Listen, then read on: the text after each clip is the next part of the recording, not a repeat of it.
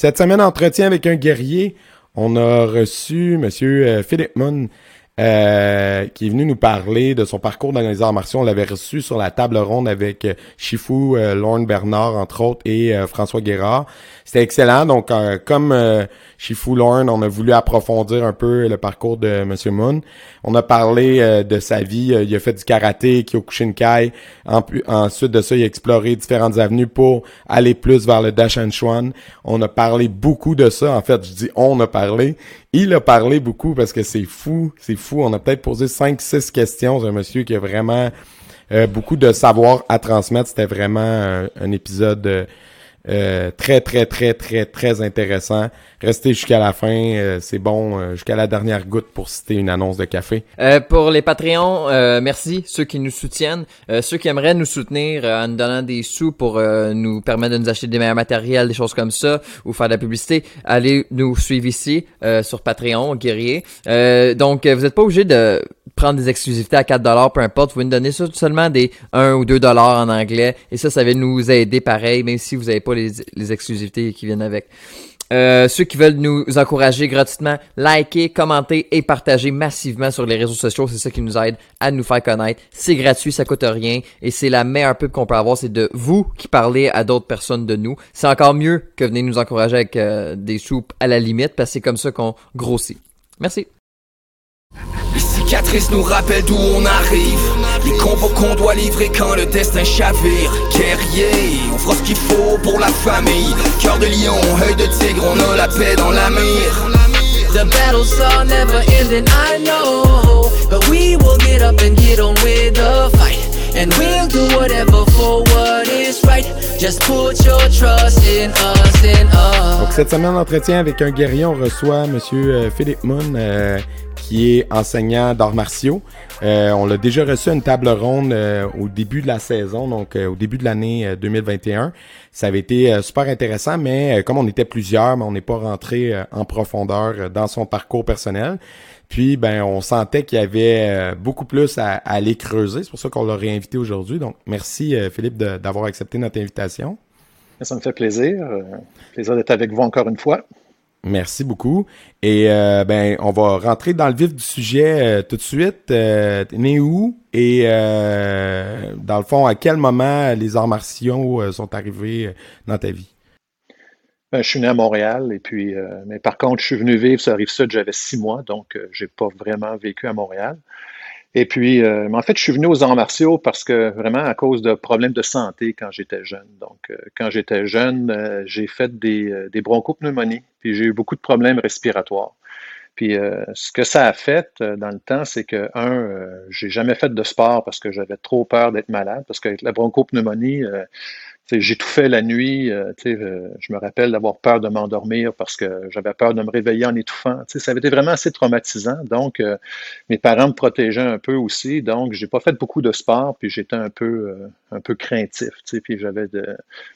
Donc, à 13 ans, j'ai eu comme une espèce de petite révolte interne, personnelle. Puis, j'ai décidé, là, c'est assez. Puis là, j'ai dit à mes parents, il faut que je fasse du sport. Et puis, c'était la période Bruce.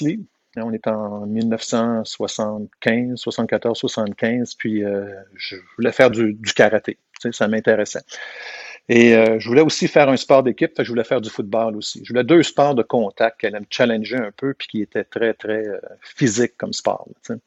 je me suis lancé là-dedans. J'ai commencé par le football parce que c'était facile. Il y en avait dans ma municipalité, puis je me suis embarqué là-dedans. Puis l'entraînement physique au maximum. Puis là, je suis passé du, du jeune obèse que j'étais à une espèce de transformation euh, énorme. Je suis euh, devenu un, athlète finalement, puis euh, un défenseur étoile au football. Quand c'était le temps de plaquer, j'étais un défenseur, un demi-défensif ou un défensif. Quand c'était le temps de plaquer, c'était moi qui plaquais.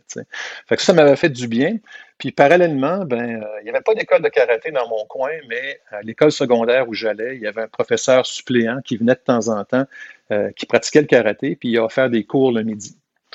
J'ai commencé à m'entraîner un peu avec lui euh, quand il était là parce que c'était un suppléant, mais ça m'a quand même donné des bases du karaté. Puis euh, j'ai pratiqué comme ça avec lui pendant un an. Je, je me rappelle, c'était du Shitoryu, et puis euh, je me souviens plus du nom du professeur, malheureusement. Mais je me cherchais une école parce que je voulais vraiment pratiquer intensément. Finalement, une école qui est ouverte à Belleuil. Moi, j'habitais à Saint-Bruno. Fait que c'était acceptable pour mes parents pour aller me reconduire puis tout ça. Euh, c'était du Kyokushinkai parce que, remarque, j'aurais fait n'importe quel style parce qu'il n'y avait pas d'école. Donc, j'ai choisi l'école la plus proche, Kyokushinkai.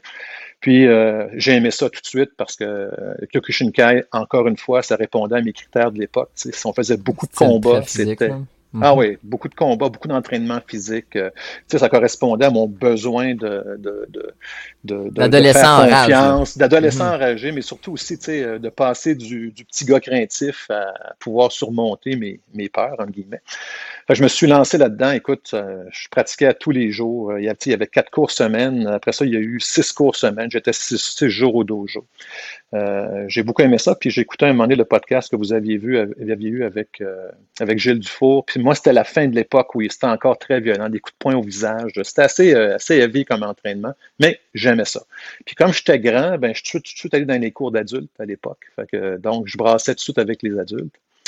Au bout de deux ans, j'ai été ceinture brune. Puis à cette époque-là, on ne pouvait pas passer ceinture noire avant d'avoir 18 ans. Quand j'ai eu 18 ans, j'ai finalement passé ma ceinture noire. Puis j'ai fait jusqu'à deuxième dan. Ça, c'était un peu ma première partie de mon karaté, le Kyokushinkai. Euh, j'ai adoré. J'ai fait du kickboxing aussi parce que la mode du kickboxing a éclaté en plein dans le moment où je, faisais ce type de pratique-là. C'était euh, euh, l'époque de Bill Wallace, puis ici Jean-Yves Thériault, puis le kickboxing éclatait au Québec. là, je me suis entraîné là-dedans. J'ai failli monter sur le ring professionnel, mais heureusement, je me suis arrêté avant. mais j'aimais beaucoup, j'aimais beaucoup, beaucoup, beaucoup ça. Fait que moi, plus ça brassait, plus j'aimais ça. Puis là, en 1984, j'étais deuxième puis il est arrivé un événement euh, qui m'a fait changer mon karaté. Alors, il y avait un, il y avait un, élève qui s'entraînait à l'école où j'étais à Belleuil, puis c'était ben, c'était le député Jean-Pierre Charbonneau.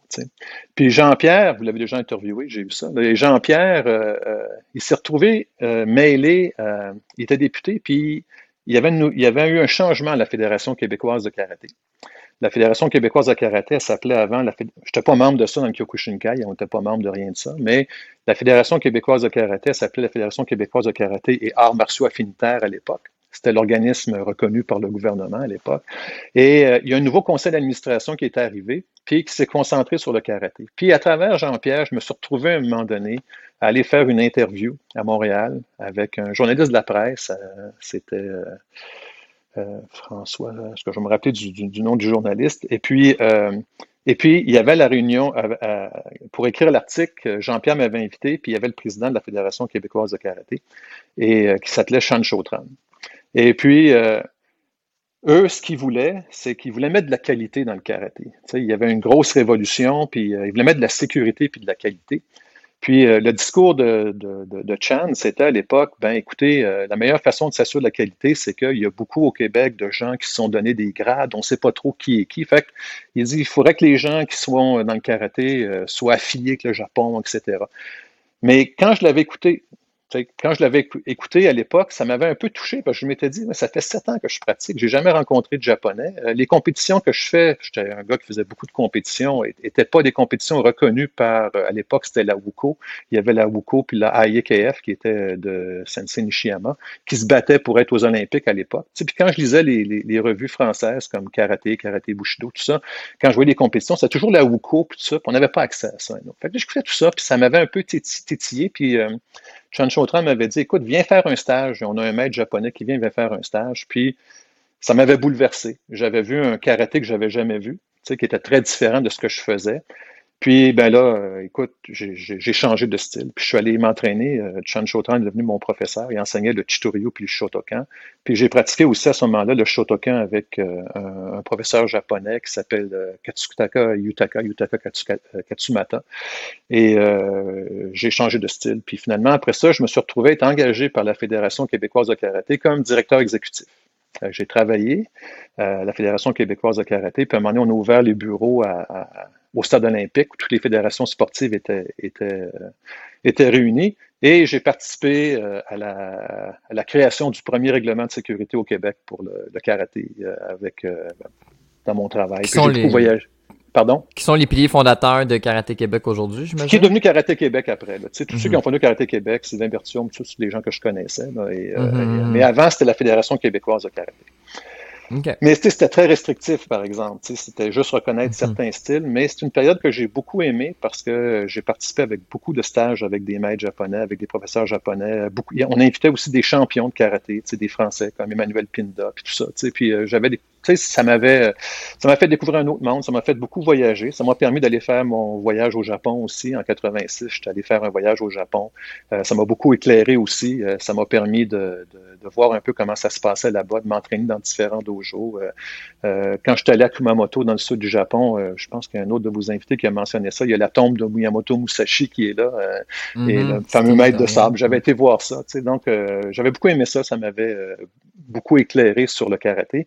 Puis mon travail à la Fédération québécoise de karaté m'avait aussi beaucoup éclairé sur le monde du karaté au Québec. comment ça fonctionnait au Québec? Ça m'a fait un peu sortir de mon, mon petit dojo local, si tu veux. Mais euh, ça, ça a duré deux ans. Puis en 1986, j'ai démissionné parce que, pour toutes sortes de raisons. Et, euh, et j'ai continué à pratiquer le karaté euh, japonais, mais je n'étais pas satisfait. Euh, je trouvais que le karaté, pour moi, manquait de profondeur. Il manquait quelque chose. Je ne savais pas quoi, par exemple. J'ai continué à pratiquer le karaté japonais. Euh, euh, là, j'ai pensé est-ce que je retourne au Japon pour m'entraîner, etc. Puis finalement, euh, il y avait un monsieur qui écrivait des livres qui était très connu, qui s'appelait Roland Bersadzer. Il avait écrit beaucoup de livres en français sur le karaté et autres arts martiaux. Puis je me suis dit, mais je vais le contacter, lui, parce qu'il semble avoir une vision ouverte. Peut-être qu'il va pouvoir m'aider. Je l'ai contacté. J'étais allé à Strasbourg, en France, m'entraîner avec lui. Puis j'ai pratiqué sa méthode. Ça, s'appelait le Centre de recherche Budo à l'époque. Et, euh, j'ai pratiqué sa méthode pendant deux ans, mais je n'étais toujours pas satisfait. Je trouvais pas quelque chose qui me titillait dans le karaté. Et puis là, ben, en 1988, 80, en 1989, en fait, j'ai lu un livre qui s'appelait Méthode des arts martiaux à main nue par Kenji Tokitsu. Puis là, j'ai eu une révélation. Je pense que Jean-Pierre Charbonneau en a parlé un petit peu aussi, et euh, parce qu'on était, on s'est beaucoup suivis dans notre cheminement tous les deux. Et, euh, et quand j'ai lu ce livre-là, j'ai dit waouh, ça, ce qu'il écrivait, ça correspondait à mes préoccupations. Et donc, euh, on a contacté euh, Kenji Tokitsu, et il est venu au Québec en 1989, et euh, et là, moi, j'ai eu le coup de foudre total. C'était ma période de renaissance du karaté. Parce que Kenji Tokitsu, c'était un karatéka de haut niveau. Et c'était quelqu'un qui se posait les, les, les, mêmes questions que je me posais, mais mieux que moi, mais qui se posait les mêmes questions. Et c'était un chercheur. Et dans sa recherche, il a fait une recherche profonde sur le karaté, entre autres l'explication des katas. J'avais jamais été satisfait par l'explication des katas. Ça, ça fonctionnait pas dans ma tête. Euh, les applications, c'est et c'est posé. Il, a, il, est allé aux sources du karaté. En allant aux sources du karaté, il est arrivé inévitablement euh, aux arts martiaux chinois. Et euh, il nous a, il m'a initié pour la première fois aux arts martiaux chinois. Donc, on, quand je l'ai rencontré en 89, il revenait d'un voyage à Taïwan, de, perfectionnement à Taïwan, enseigner le Xinichuan, le Bajichuan, le, le, le Baguajan, tous des arts martiaux chinois. Et, euh, et, euh, il m'a initié aussi à ce qui est la base du Dacheng Chuan aussi, parce que c'était un, un, un, professeur de Dacheng Chuan. Puis ce qui a été fantastique, je, suis resté avec lui pendant 10 ans, de 1989, 11 ans, au début 2000. Et euh, c'était sa période de recherche. Quand je l'ai connu, il avait 41 ans. Il était en pleine recherche. Tu sais. Et c'était un chercheur qui cherchait toujours le meilleur. Fait que dans les chinois, il trouvait les, meilleures sources, puis il nous enseignait ça. C'était quelqu'un qui faisait le travail pour nous, finalement. Euh, et ce qui est intéressant, c'est qu'il nous initiait aussi aux arts martiaux japonais, pas juste le karaté, entre autres le sabre, par exemple. Et dans le sabre, on nous avait enseigné l'école euh, Kaishin Ryu d'un euh, maître qui s'appelle Kuroda Tetsuzan. Vous regarderez des fois, c'est un des maîtres les plus reconnus au Japon pour euh, sa qualité du kenjutsu. Fait qu'on a pratiqué ce genre de kenjutsu-là. Et beaucoup de méthodes aussi de renforcement. Tu je connaissais pas ça, moi, le, le Qigong, les méthodes de renforcement. Je connaissais juste faire des push-ups, des set-ups, des haltères. C'est juste ça que je connaissais. Je savais pas qu'il y avait d'autres aspects de la, pratique. Fait qu'il nous a entraînés à, plein de méthodes japonaises et chinoises de, renforcement. Et ça a été donc euh, la période où j'ai eu une espèce d'éclatement dans la pratique. Et j'ai adoré la pratique des arts martiaux chinois. Donc, pendant 10 ans, 12, 11 ans, en fait, j'ai été son élève, j'ai suivi sa méthode. Après ça, en 2000, euh, aussi, c'est Kenji Tokitsu m'a demandé, dès qu'on s'est rencontrés, il m'a demandé, il m'a suggéré, en fait, d'ouvrir une école. en 1989, j'ai lâché ma job. Deux semaines après, j'ai ouvert une école. J'ai tout lâché. Je venais d'avoir un bébé. Ma Ah conjointe ouais, de hein? l'époque a capoté un petit peu. Ouais, j'ai tout lâché, puis je suis allé ouvrir une école. Mais ça a été un succès. J'ai eu une, une école qui était un bon succès à Saint-Bruno, qui a duré pendant 11 ans. Puis en 2000, ben là, euh, euh, euh, j'ai décidé d'arrêter, de fermer mon dojo, pas parce que ça allait pas bien, mais parce que je voulais passer à autre chose. J'étais aussi un passionné d'informatique. J'ai dit ce que je vais faire, je vais fermer mon dojo, puis je vais approfondir ma pratique. Je vais continuer à faire des stages et tout ça. Puis euh, j'ai euh, euh, plutôt été travailler euh, en informatique. J'avais une compagnie de multimédia, puis euh, j'étais associé avec un copain qui avait une compagnie informatique. Puis finalement, en 2003, je suis allé travailler à l'Université de Montréal, où je travaille toujours en informatique, euh, à la médecine vétérinaire à Saint-Hyacinthe. Et, euh, après, ce qui, est arrivé, mais là, j'ai décidé, OK, j'ai appris tous ces arts martiaux chinois, chinois-là avec Maître Tokitsu. J'avais rencontré des maîtres chinois aussi lors de stage, mais j'ai décidé, je je voulais approfondir un peu certaines méthodes. euh, Et mes, les deux méthodes que j'aimais le plus, c'était le Tai Chi Chuan et le, le Da Sheng Chuan. Donc, je suis allé me perfectionner en Tai Chi Chuan avec un maître qui s'appelle Chen Zonghua, qui est un grand, maître très connu pour le Tai Chi Chen. Et, euh, pour le Da Sheng Chuan, euh, je suis allé m'entraîner avec euh, maître Guo Guizi. Donc, en 2006, j'ai commencé à m'entraîner avec maître Chen Zonghua. Et en 2007, j'ai finalement pu rencontrer Maître. J'ai eu de la misère à le rencontrer. J'ai finalement le rencontré, mais je l'ai rencontré à Paris. Il était en stage à Paris. J'ai rencontré Maître Gougoudi. Et euh, à partir de là, ben, j'ai décidé de me consacrer entièrement, surtout à la pratique du Dasheng Chuan et euh, à l'enseignement aussi du Tai Chi Chuan, parce que c'est ce que je pratique aussi. J'enseigne aussi d'autres méthodes comme le Shini Chuan, le Bagua C'est des méthodes qui sont un peu liées ensemble par leur, euh, euh, leur conception de la pratique. On les appelle des écoles internes pour ce que ça veut dire, là, mais c'est. Ouais, euh, on en a euh, déjà parlé avec vous. oui, c'est ça. Et, euh, Et- et, euh, et le cœur, c'est le Dasheng Chuan. Et c'est comme ça. Puis donc, vous enseignez ça, euh, vous enseignez ça où aujourd'hui? Aujourd'hui, euh, j'enseigne à des petits groupes aujourd'hui. Donc, euh, mon, euh, mon dojo, pour prendre le terme japonais, mon, mon- ma salle d'entraînement, c'est euh, est chez moi. C'est là que j'entraîne euh, j'entraîne mes élèves les plus avancés et euh, je donne des stages sinon. Donc, quand les gens veulent apprendre euh, le Dasheng Chuan, je donne des stages. Parce que, et là, on peut peut-être parler un petit peu du Dasheng Chuan si vous voulez Ouais, c'était ma, ma question. On peut-tu en parler du Dasheng Chuan? Le Dasheng Chuan, c'est une école d'arts martiaux qui est assez particulière. Premièrement, parce que dans cette école-là, il n'y a pas de forme, il n'y a, pas de- a pas de kata comme tel, il n'y a pas d'enchaînement de formes de kata ou de taolu, ou peu importe comment on l'appelle. Euh, c'est une école qui est basée sur des principes. Et euh, ce que j'avais trouvé fantastique avec euh, Maître Tokitsu, c'est qu'il parlait de méthode. Et une méthode, pour moi, c'est différent d'un programme. Un programme, c'est tu apprends telle, technique, telle kata, telle chose, puis quand tu as appris ça, tu arrives à telle ceinture, à tel niveau. Une méthode, c'est plus une c'est plus des points de repère de progression qui sont plus des euh, une progression qui est, qui est plus profonde que juste l'apprentissage de technique. C'est des concepts, c'est l'apprentissage de concepts profonds. C'est pour ça que le livre de à l'époque s'appelait Méthode des arts martiaux à main nue. Donc, euh, ça m'avait beaucoup touché la méthode. Puis en fait, c'est ça que c'est le Dasheng Chuan. C'est une méthode. C'est une méthode où tu peux prendre n'importe quelle technique, mais appliquer les principes, fondamentaux dans ces techniques-là. Le fondateur de l'école s'appelle Wang Zhangzai et euh, ce maître-là, euh, ses élèves, c'était il y avait des lutteurs, il y avait des boxeurs occidentaux, il y avait des, gens de plusieurs styles euh, d'arts martiaux chinois. Et lui, ce qu'il disait, ben, si vous avez les bons principes, vous allez être efficace. Alors, les principes de ce qui est assez particulier dans le, dans le Dasheng Chuan, c'est que l'exercice de base, c'est assez étrange, euh, l'exercice de base, c'est un exercice où on travaille des postures. Alors, les postures s'appellent le Zhangzhuan en, en chinois. Zhangzhuan, ça veut dire se tenir littéralement comme un poteau, se tenir sur place, en apparence immobile. En japonais, le, terme est plus, euh, il est plus évocateur, c'est l'itsuzen. L'itsuzen, ça veut dire le zen debout, la méditation debout. Et cet exercice-là est souvent mal compris. Le but de l'exercice, en fait, c'est de développer des capacités corporelles euh, profondes en utilisant, euh, si on veut, des, euh, un, en raffinant le corps, euh, la relation euh, corps-esprit, si tu veux. Tu vas aller contrôler des muscles, des sections de ton corps d'une façon que tu peux pas contrôler habituellement. Donc, c'est un peu différent de dire, OK, je vais faire des répétitions, euh, puis je vais augmenter ma force. Là, c'est, je vais augmenter ma capacité en allant éveiller des parties de mon corps que je contrôle pas normalement. Et le, concept du Dasheng Chuan, c'est qu'on développe ce qu'on appelle euh, le son Jin en chinois, ça veut dire une force élastique, une force ressort. Donc, c'est basé sur le concept que, au lieu de, on utilise toujours les muscles, bien, c'est bien sûr, il n'y a pas, de changement là-dessus, mais il y a une façon de, mobiliser le corps pour être capable de développer une force élastique ou ressort dans le corps. Et la façon dont, on fait ça, c'est un peu comme si on mobilisait un réseau de tendons et de fascia, si tu veux. Et ça fait un peu que ton corps il est un peu comme un, comme un élastique ou un ressort. Il est toujours un peu sous une forme de, tension où tu es capable de compresser pour faire une expansion subisse ou faire un étirement, où tu peux faire une compression rapidement. Et ça, c'est la base du Dasheng Chuan. Et c'est basé sur quoi? Ben, c'est basé sur le fameux principe du yin et du yang. Le yin et le yang dit que tu as toujours deux forces opposées mais complémentaires.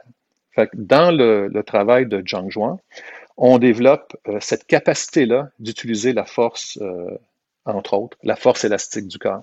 Et euh, la façon dont on fait ça, c'est en, en, plaçant toujours différentes parties du corps en opposition. Et pourquoi? Parce que si tu tires un élastique, tu peux pas, tu peux pas avoir deux parties du corps qui vont dans la même direction. Il faut qu'une partie du corps applique une force dans une direction opposée, puis l'autre partie dans une direction désirée. Et ce que ça fait, ben, si tu regardes un ressort, si tu le compresses, c'est deux directions opposées puis ensuite, pam, tu relâches. Et si tu prends un élastique, c'est deux directions opposées. C'est si je tire du même bord, il n'y a pas d'élastique. Il faut que je tire de direction opposée. Alors, on crée ça dans le corps et ça permet de, de, de, développer une force explosive. Et la force explosive, ce qui est intéressant, c'est que tu peux l'utiliser à très, très courte distance. Donc, au lieu d'avoir besoin de grands mouvements pour générer la force, tu es capable de relâcher cette force ressort à très courte distance, si tu veux. Donc, tu développes une, force, euh, une force finalement, une force explosive. Et euh, ce qui est intéressant aussi là-dedans, c'est que cette force-là, ben, elle est plus durable dans le temps que la force musculaire. Parce qu'on sait qu'en vieillissant, la force musculaire décroît avec le temps. Ça, tu peux pas y échapper. Tu vieillis, ta force musculaire, elle diminue. La différence quand tu développes ce genre de force élastique-là, c'est qu'au lieu de vieillir, puis à un moment donné, diminuer comme ça, ben, ta courbe de vieillissement, elle va aller, elle va être très légère. Fait que tu vas diminuer, mais au lieu de demander d'arriver, tu vas arriver à, je sais pas moi, 50, 60, 70 ans, tu vas, tu auras plus la même force que quand tu avais 20 ans. Ben, tu vas, tu vas, tu vas décroître, mais très, plus doucement. Et ce qui est assez étonnant quand tu regardes plusieurs adeptes de, de, cette école-là, c'est qu'effectivement, en vieillissant, il reste, euh, il reste relativement efficace. Ce pas des gens de 20 ans, mais c'est des gens qui gardent une efficacité intéressante. Et ce qui est intéressant aussi là-dedans, c'est que c'est excessivement efficace pour la santé. C'est très, très efficace pour la santé. oui, ça garde. Ça nous permet de. C'est mm-hmm. une, forme de Qigong, si vous voulez, une forme de travail euh, de, de, de, de santé, parce que les Chinois, c'est ce que j'aimais dans leur approche, il y a une très grande attention à la santé. Donc, euh, et en travaillant comme ça aussi, en parlant de santé, ça évite l'usure des articulations. Tu sais, en karaté, on fait beaucoup de répétitions, beaucoup de répétitions. Dans le sport, tout est basé sur la répétition. En tout cas, en karaté que j'ai connu, moi, c'est des milliers de coups de poing, des milliers de coups de pied, des répétitions de kata, etc. Ben, veut, veut pas, à un moment donné, ton articulation est sûre. on parle des blessures quand tu reçois un coup, mais personne ne parle beaucoup des blessures d'usure. Tu sais, combien de personnes ont des problèmes de genoux, des problèmes de dos, etc. Moi, ça me faisait beaucoup peur quand je faisais du karaté. J'ai dit, à un moment donné, ça va, ça va me lâcher, à un moment donné. Euh, donc, euh, dans ce travail-là, il n'y a pas le même, il n'y a pas l'usure, en fait, des articulations de la même façon. Fait il, y a, comme sept étapes de pratique dans le, dans le travail du Dasheng Chuan. Ça s'appelle aussi le Ichuan aussi en passant. Ichuan, ça veut dire euh, la boxe de l'intention. Dasheng Chuan, ça veut dire la boxe du grand accomplissement. ce nom-là, il est venu en fait euh, quand dans les années 40, quand les gens ont regardé la capacité de Maître Wan Shanzai et ses, ses élèves, ils ont dit Wow, c'est un grand accomplissement.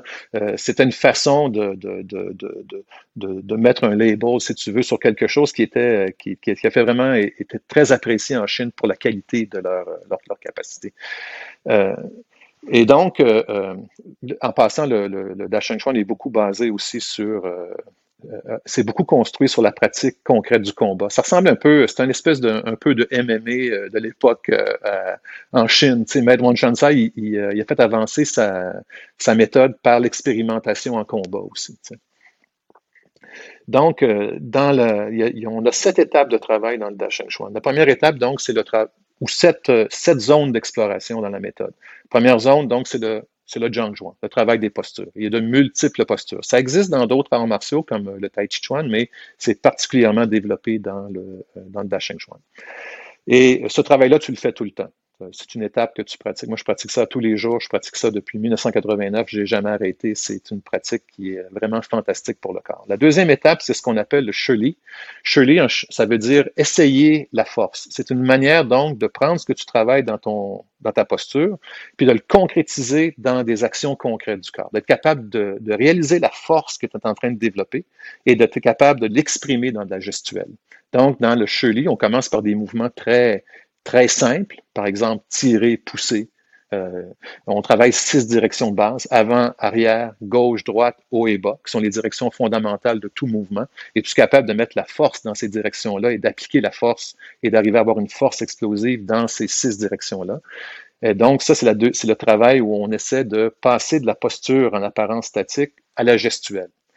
Et après ça, tu peux faire n'importe quel gestuel, que ce soit un coup de poing, un coup de pied, n'importe quoi. Tu vas toujours répondre à la même façon d'utiliser le corps. La, troisième zone d'expérimentation qu'on a, c'est ce qu'on appelle le, le, le ou le boufa ou le zubu. Ça veut dire donc le déplacement. Es-tu capable de continuer à être capable d'avoir ta force explosive quand tu te déplaces? Ou est-ce que ça ne tient pas la route? Donc, on explore le déplacement et, euh, et comment dans le déplacement continuer à développer cette, euh, ce type de force, si on veut. Et contrôle, euh, le contrôle, oui, si tu veux, le contrôle, mais toujours, donc, on passe du statique à une première forme de dynamique, puis à une mhm. dynamique encore plus complexe avec le déplacement. Mhm. Après ça, la, quatrième étape, c'est ce qu'on appelle le fali. Fali, ça veut dire euh, sortir la force. Es-tu capable maintenant d'exprimer la force, de faire des mouvements explosifs en tout temps? Donc, c'est le Fali. Et euh, après ça, on a le travail qu'on appelle le Shishang. Shishang, ça veut dire euh, le travail des sons. Un peu comme le Kiai, si vous voulez.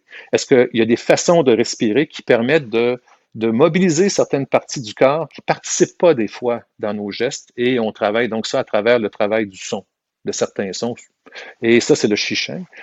Et après ça, l'autre étape, c'est ben tout, tout, ça, tu fais en parallèle éventuellement. C'est pas juste tu fais ça en premier, c'est tout ça, tu fais ça et tu expérimentes dans ces champs d'application-là. Et après ça, on a le travail du toy show. Le toy show, c'est le pouce-main. Donc ça, c'est notre façon d'aborder le combat. Et euh, le, le, pouce-main est excessivement important.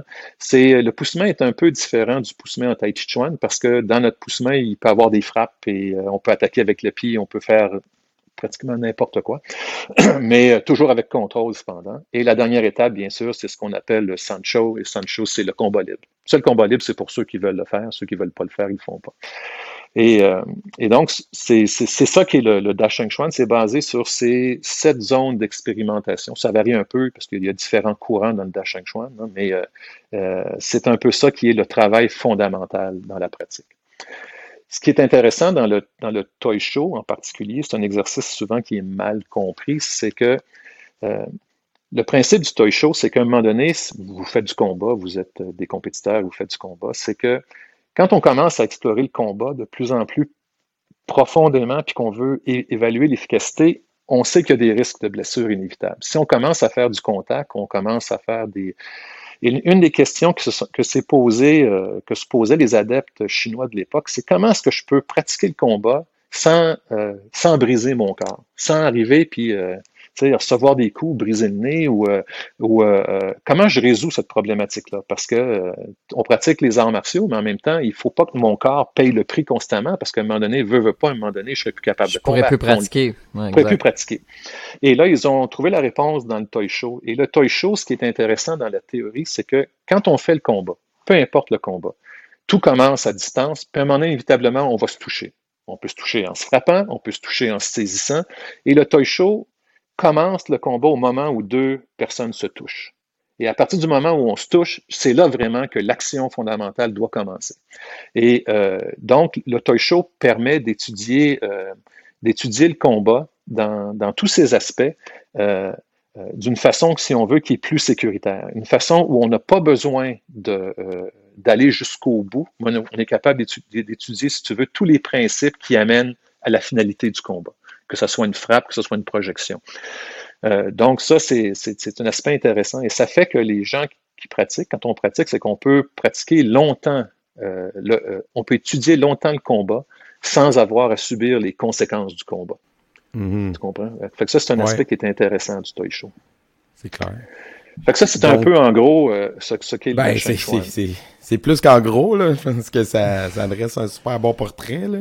C'est un art intéressant, mais c'est un art qui est, euh, euh, qui, qui, commence à se développer de plus en plus, surtout en Europe. Les Européens sont beaucoup en avance sur, euh, ont été beaucoup hein, par un certain temps en avance sur nous sur la part de, de maîtres extérieurs. C'est aussi, ça, ça, ça s'est développé aussi, pardon, aux États-Unis aussi, euh, pas mal euh, à cause, mais on sait que la Californie, la, la, la avec les communautés chinoises, puis ils ont invité aussi des maîtres de Yichuan, d'Ashengchuan, mais au, ah non, le, le, le Québec, c'est pas pour rien qu'on a 12 heures avec le Japon. On est, on est vraiment à l'autre bout pour eux.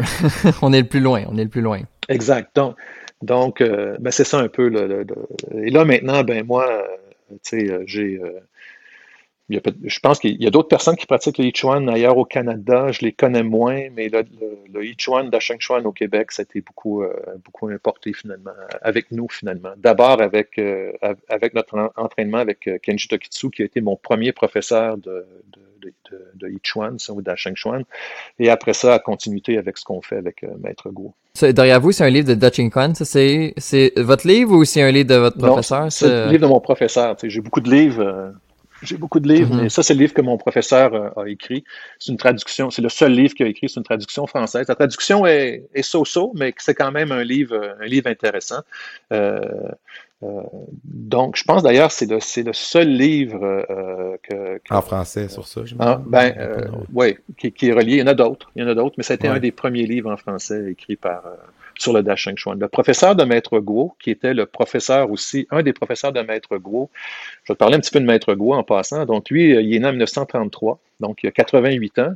Mais tu sais que pour les Chinois, les Chinois, eux, ils comptent l'année où tu es dans le, vent de la mer. Donc, pour eux, euh, ils ont un an de plus que nous. Donc, lui, il dit qu'il a 89 ans selon la, façon dont les Chinois comptent, euh, comptent l'âge, finalement. Mais il a 88 ans selon notre compte à nous super grande forme.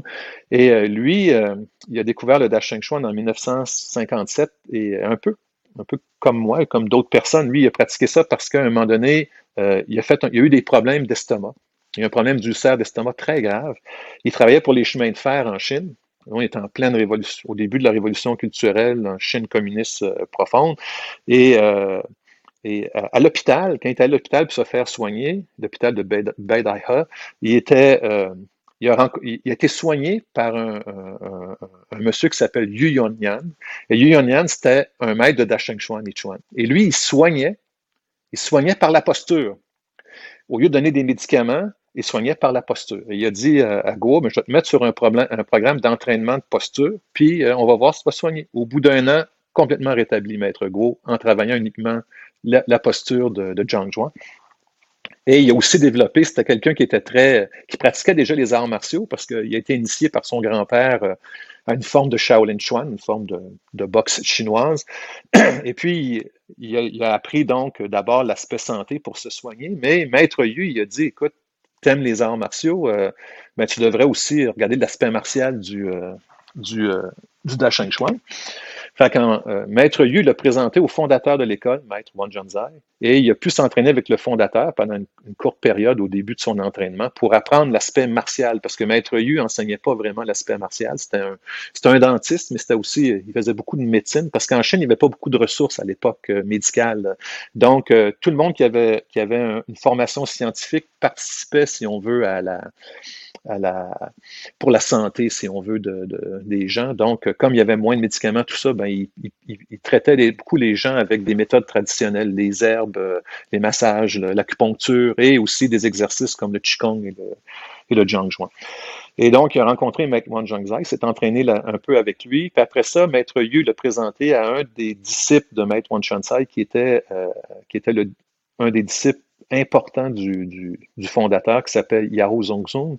Et euh, ce maître-là, ben, il s'est entraîné avec lui pendant 20 ans pour apprendre le combat. Puis Maître Guo, euh, c'est quelqu'un qui est extrêmement combatif. Extrême, c'est un guerrier. C'est un guerrier. Et euh, quand il y avait euh, des défis à relever on sortait Maître Go. C'était pas le seul, mais c'en était un qui était toujours sorti. Quelqu'un venait défier l'école. OK, j'y vais. Et quand les compétitions de, nationales ont recommencé en Chine dans les années 80, quand la Chine a commencé à faire des compétitions d'arts martiaux, au début des premiers exercices de combat et de sanda, ben, Maître Go a participé à ces compétitions-là. Et il est devenu champion anecdote, il a, été champion quand il avait 49, 50 et 51 ans. Quand les autres avaient 20, 19, 18. années, ben oui. Lui, à 50, 50, 49, 50, 51 ans, euh, a, été un, a, été un champion. A été un mhm. champion euh, de, de, compétition. Puis quand on sait euh, le, nombre de personnes qui compétitionnent en Chine, et c'était une époque où ils cherchaient mhm. un petit peu à développer aussi les, les règlements de compétition ça montre quelqu'un quand même qui a une certaine capacité en combat. Mais c'est quand ça a dû attirer un peu l'attention sur le fait que justement, tu sais, ça a dû soulever des questions dans, les adversaires qui affrontaient. Voyons. Ça, ça a soulevé des questions, mais euh, tu sais, il faut comprendre que ça... Euh, ça... a donné un certain prestige aussi à l'école aussi. Ça, ça, a aidé un petit peu au développement. Mm-hmm. Mais euh, la Chine à cette époque-là, mais c'était le développement du wushu moderne. C'est c'est donc les jeunes sont plutôt, tournés sur euh, l'aspect vraiment sportif et dynamique. Puis tu sais, quand tu t'en viens au Dasheng Chuan, puis tu te fais dire, euh, écoute, OK, tu vas commencer ton entraînement, mets-toi dans le coin là-bas, en position, puis reste comme ça pendant une heure. Pas très vendeur pour un jeune euh, qui veut commencer des arts martiaux, n'est-ce pas? C'est pas très tu peux pas comprendre pourquoi tu vas faire ça. D'ailleurs, anecdote, quand j'ai commencé à pratiquer quand Maître Tokitsu m'a enseigné euh, la, première fois la, pratique du Janjuan, il appelait ça le, Ritsuzen, il prenait le nom japonais à l'époque. Il pratiquait la, forme japonaise de cet art-là qui s'appelle le Tekiken. Et euh, euh, au début, quand je l'ai rencontré, ce que j'avais aimé avec lui, c'est que dès que je l'ai rencontré, il, il, habitait chez mes parents parce qu'à l'époque, j'avais un jeune bébé, fait que je voulais pas le, lui faire subir euh, les nuits sans sommeil de mon bébé à l'époque. Donc, je l'avais hébergé chez mes parents. Et euh, chez mes parents, ben, il y avait une place où on pouvait s'entraîner. Puis, euh, j'allais le rencontrer le matin. Et la première chose que j'ai faite avec lui, c'est du combat. C'était rare. C'est rare les, les, maîtres qui commencent à dire on fait du combat tout de suite sans t'avoir observé avant, sans rien dire. On fait du combat. donc, moi, j'appréciais beaucoup le combat. Je dis waouh, on commence avec le combat. Il m'a montré plein de techniques. Puis à un moment donné, il dit écoute, il dit je vais te montrer le travail le plus important des arts martiaux. Et là, je m'attendais au kata de la mort, euh, à la, technique secrète, etc. Il dit, OK, place-toi là. Il me place, il me met en position, puis il dit, bouge pas. Il m'a laissé comme ça pendant une heure je voulais pleurer, je shakeais comme ça. Je, me je, pensais, je pensais que c'était un test. J'ai dit soit qu'il veut me tester, voir si j'ai de la volonté, ou il veut me tester pour voir si je suis assez niaiseux pour le faire. Je savais pas trop trop pourquoi je faisais cet exercice-là, mais il a dit ça, c'est le travail le plus important. Puis là, je passais à travers une heure. Puis là, il m'a dit, écoute, on, se revoit dans six mois parce que comment ça fonctionnait, c'est qu'il venait au Québec. Moi, j'allais en France m'entraîner avec lui. Il habitait, il habitait en France, mais Tokitsu. Donc, on, on alternait comme ça. Puis il dit, je veux que tu pratiques à tous les jours. Puis dans six mois, on se reverra. Moi, sur une fois, sans trop savoir pourquoi, je me suis installé en posture. Et puis là, ben, en pratiquant, j'ai commencé à comprendre. Puis il m'a donné plus d'explications. Puis, euh, mais c'est ça. Fait pour faire ça, il faut vraiment que, euh, que tu y vois un bénéfice, surtout quand on pratique pour les arts martiaux. Pour la santé, on peut pratiquer des périodes qui sont beaucoup plus beaucoup plus courte de, travail. Mais pour l'art martial, euh, euh, on prend la posture pendant une heure, une heure et demie, euh, deux heures, et c'est dur. Hein. si vous voulez l'essayer, vous, allez comprendre ce que je veux. Même si vous pensez que vous êtes en forme, essayez de rester sur place sans bouger pendant une heure, c'est une expérience. Mais il y a un aspect là-dedans qui est un aspect méditatif aussi et un aspect de... En fait, ça permet aussi de, de nous aider à, développer aussi des capacités, des capacités mentales aussi. Parce que plus tu transformes ton corps, plus tu transformes aussi ton esprit. Plus tu transformes ton esprit, plus tu transformes ton corps et, ta perception, ta capacité de perception à travers ce travail-là euh, va, va, augmenter. Si tu veux, ta capacité d'attention va augmenter. Et en combat, l'attention, c'est excessivement important. Ta perception, c'est excessivement important en combat. Et ça permet de développer euh, euh, des qualités, des qualités qui sont, qui sont très utiles finalement pour l'art martial. Ouais. Ben, j'avais une question. Est-ce que vous avez l'impression que, euh, dans le fond, le fait, tu sais, euh, la façon que c'est que c'est conçu puis que c'est réfléchi, puis les besoins auxquels ça répond, pas un peu, c'est comme normal dans le fond que ça rejoigne un public un peu plus âgé dans le fond? Parce que la personne qui est plus jeune, justement, aura pas ce recul-là, cette maturité-là dont vous parlez, qui est comme nécessaire pour comprendre les fondamentaux de ce style. Tout à fait. Donc, tu as souvent deux, deux, deux types de pratiquants que nous, on rejoint. Tu as, mhm. euh, des pratiquants, en fait, on rejoint, on rejoint curieusement euh, beaucoup de pratiquants d'arts martiaux qui, euh, qui pratiquent l'art martial et, et qui et qui, rencontrent des barrières finalement et qui, et, cherchent des solutions des fois à leurs problématiques. Et, euh, et comme le, le, le, Chuan, ultimement, c'est beaucoup axé euh, sur la capacité en combat, euh, il, y a, des gens qui y viennent. Il y a des gens qui y viennent des fois en disant, il y a des gens qui sont blessés et qui cherchent une solution.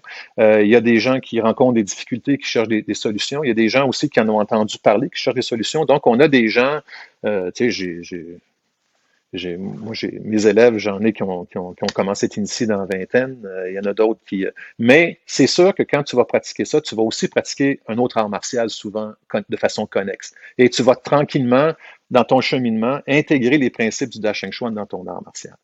Et oui, ça rejoint aussi des gens, des gens plus âgés. Mais euh, euh pour les gens plus âgés, souvent les gens vont plus être dirigés vers quelque chose comme le Tai Chi Chuan ils vont aller plus vers le Tai Chi Chuan parce qu'en Tai Chi Chuan, premièrement, un, ça répond à, plus à l'image euh, d'une technique de santé. Les gens ont vu ça à la télé, ils ont vu des gens dans des parcs faire le Tai Chi Chuan, puis l'aspect santé est comme déjà un peu reconnu, un peu comme le yoga finalement.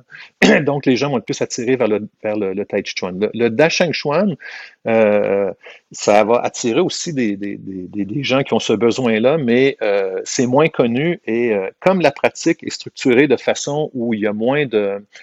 Tu sais, faire une forme d'une certaine façon, euh, c'est facile parce que, quand je dis que c'est facile, c'est pas au sens que c'est facile d'apprendre ou d'exécuter, mais c'est facile au sens que tu es dans un cadre d'apprentissage. Et là, tu vas apprendre le mouvement 1, le mouvement 2, le mouvement 3, et tu es capable après mm. ça de répéter une, une, une forme, un, un, une série d'enchaînements qui est déjà dictée pour toi. Dans le Dasheng Chuan, on, on comme il n'y a pas de forme, c'est tout basé sur le développement de ta capacité et, et les mouvements que tu vas exécuter, ben, c'est, on appelle ça des mouvements spontanés. C'est, c'est, c'est plus, c'est plus, c'est plus des mouvements qui sont utiles en arts martiaux, mais il n'y a pas de codification. Tu comprends? Mm-hmm. Moi, je peux développer mon propre enchaînement, comme un boxeur, par exemple. Il y a quand même une forme d'enchaînement que tu peux développer. Mais tu sais, tu n'as pas, n'as pas un kata comme un kata de karaté puis dire OK, tu vas travailler, euh, je sais pas moi, kankudai, kushankudai, euh, peu importe comment mm. tu l'appelles, ou tel kata, et euh, tu vas le, tu vas le répéter. Il euh, n'y a, pas de routine. Tout ce que tu pratiques, tu pratiques toujours le fondement dans, dans, dans ta pratique. Mm-hmm. Fait de ce côté-là, les gens sont plus attirés vers le tai chi. c'est ce qui doit faire aussi en sorte que vous êtes vous attirez des gens de différents styles parce que c'est vu que c'est plus comme un genre de c'est plus comme je sais pas comment expliquer ça simplifié. C'est complémentaire plus. Ouais, c'est complémentaire. C'est comme si euh, les gens ont déjà leur recette, puis vous, vous arriviez en disant, voici comment on l'épice. manquait ta recette. En fait, ouais, voici les épices qui manquent à ta recette. En, en fait, c'est pas, euh, je pense que tout, tout, tout art martial a sa profondeur, mais le, le, le Dasheng Chuan, c'est vraiment le travail de la profondeur de la pratique. C'est vraiment l'idéal pour les Japonais du travail du Budo. C'est vraiment l'idéal du, euh, de la recherche en profondeur d'un travail étalé sur une vie, si tu veux. Hein, et d'être capable de développer ta capacité tout au long de la vie. Et, euh, on réalise euh, souvent, souvent, à un moment donné, quand on, arrive à des blocages dans la vie, comme par exemple ce on, on rencontre, moi en tout cas, il y a, comme deux types de, souvent de, pratiquants âgés dans les arts martiaux. Tu as des gens qui, pratiquent encore, mais qui, je vais le dire comme ça, mais qui pratiquent, euh, euh qui pratiquent encore, mais qui ont définitivement, ils ont l'expérience, ils ont la maturité, il y a beaucoup de respect dans ce qui a été fait, mais souvent, il y a, la capacité a définitivement diminué définitivement diminué. Et euh, tu as l'adepte d'art martial, qui est pour moi l'adepte, qui est celui qui, euh, en vieillissant, euh, continue à progresser de façon concrète. Et c'est pas juste, il n'est pas juste l'ombre de lui-même, de ce qu'il était quand il était jeune. C'est quelqu'un qui est, qui, est encore en, qui est encore en développement et qui, qui est encore en, en, en train de... Euh, qui n'est pas juste la... Tu sais, euh,